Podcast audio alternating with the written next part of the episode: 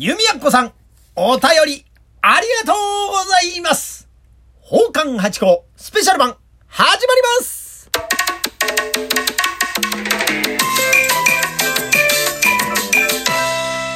どうも、松野屋八甲でございます。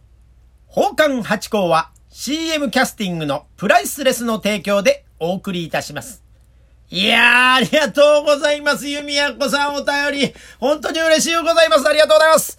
まずね、5つ目が来たのが先週でございましたね。ありがとうございます。で、あのー、返したいとは思ってたんですよ。これ本当の話。で、システム上の問題ですね。前回のお話で。それで返せないと思ってたら、2通目をいただきましてね。すみません。ありがとうございます。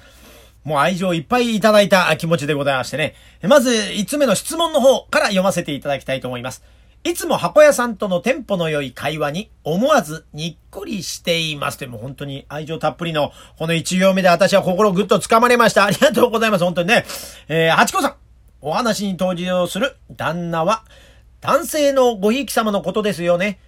女性のごひいきは何と呼ばれるのでしょうか？というご質問いただきまして、これまた専門的かつ、いい質問ですね。ありがとうございます。これね、読ませていただきまして、これ、うなりましたね。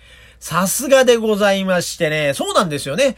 男性のごひいきさんのことを、まあ、旦那とかね、言うんですがね、これ女性ってのは、本当にこう、現代になりまして、来てくださる方が多くなったんですね。女子会があったりとかね。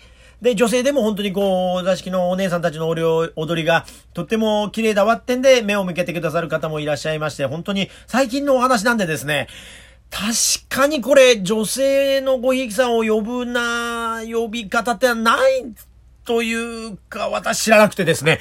ほいで不勉強なもんで、この間先日ね、あの、師匠とお供することがございましたんで、師匠にもお伺いしたんです、実はね。したら師匠も、うーんってうなってました、やっぱりね。やっぱりわからないんですよ。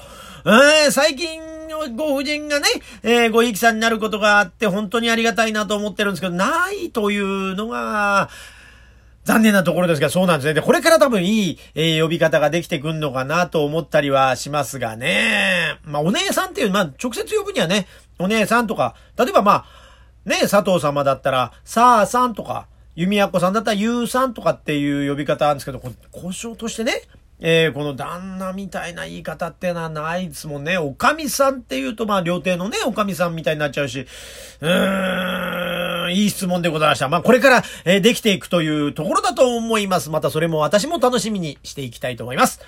これからも元気チャージできるこの放送を続けていただけると嬉しいですと最後に締めくくってありましてね、ありがとうございます。いや、もうぜひもう弓矢子さんのようにですね、こうやってあの、お便りくださる方、またね、えー、お便りがなくても、お話を聞いてくださる方がいらっしゃる限りは続けていきたいと思っております。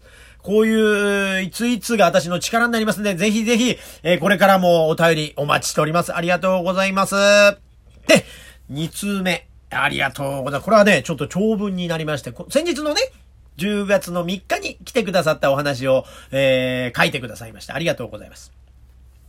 八甲師匠。あ、師匠なんて滅相もございませんで、もう保管でございますから、八甲で、えー、結構でございます。ありがとうございます。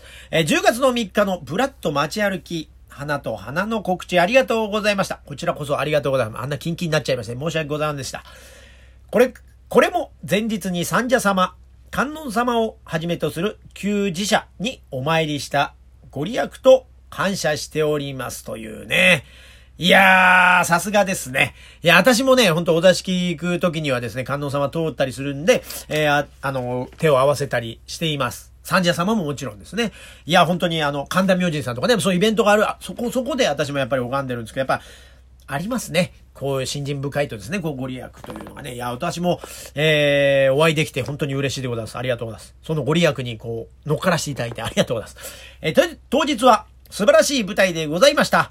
お座敷最高。本当に最高でした。いや、もうこっちから舞台から見ててお客さんをね、えー、見させていただきましても、本当最高の一体感があったというようなところでございます。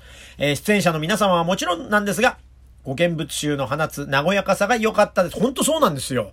ね、今申し上げた通り、ほんと舞台から見ててもですね、皆さん楽しみに来てくださってんだなというのが、とっても伝わってくる、いい、あの、お座敷というか舞台でございましたね。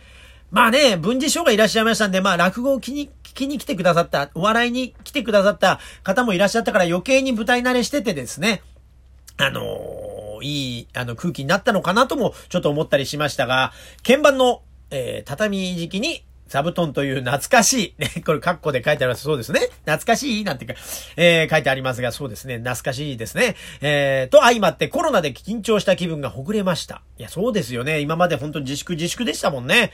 今年は各イベントが中止続きで本当に寂しかった私は、たくさんの元気をいただきましたって、これね、嬉しいお言葉でございます。私たちも舞台に出たい、舞台に出たい、お座敷出たい、お座敷出たいと思って我慢に我慢を重ねて、やっとでございましたから、本当に私たちが元気をいただいたなと思ってたら、そう思ってくださったならもう本当に嬉しいですね。本当ありがとうございます。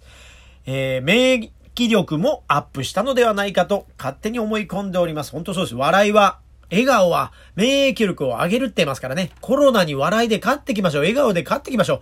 いいもの見て、いいもの食べて、ね、えー、行きましょう。これからも。ありがとうございます。で、最後に質問欄を、お礼メールに転用してしまい申し訳あります。なことはございますね。これなんで、いかようにも使ってください。これ、質問だけじゃなくても、えー、感想でも何でも、ご意見でもください。あんまりきついのはちょっと私凹みますから、優しく愛情のあるものをいただきたいとは思うんですが、えー、何でも結構ですんで、ぜひぜひ、あの、ください。ありがとうございます。八甲師匠と箱屋さんのますますのご活躍を心よりお祈りしております。弓矢こと書いてあります。ありがとうございます。頑張ってまいります。本当にね、楽しんで今やらせていただいてるんですね。えー、ですからもうどんどんどんどんこう面白くなっていくと思います。私も力がついていくと思うんでですね、ぜひこれからも末永く、えー、聞いていただければと思います。で、もう一つだけ、えー、告知。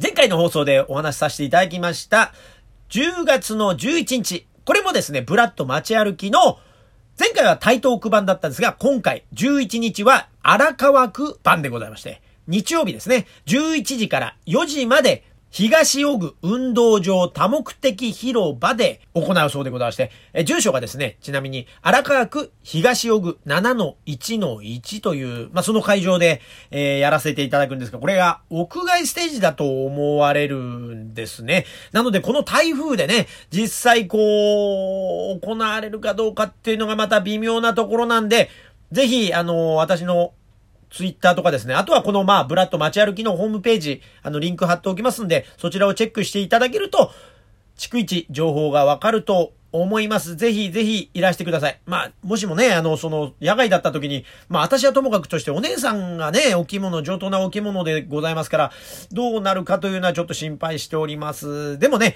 あの、きっと晴れてくれるんじゃないかなと思っております。ぜひその時にはいらしてください。ありがとうございます。それとですね、もう一点あるんです。10月のですね、後半ですね、にあるイベントなんですが、これまだあの、詳細がまだ、あの、決まってない部分が多いんで、ちょっと言えないんですけど、告知、軽い告知だけ。えー、書学科の安田優吾さんって方がいらっしゃいましてね、書学科って何かっていうと、まあ、あの、書道家さんで、まあ、それを楽しみながら書道をしていくという方でですね、私の名刺なんか、あの、文字を書いていただいたりしてるね、安田優子さんって。で、あの、踊りもされてまして、コンドルズってご存知ですかね？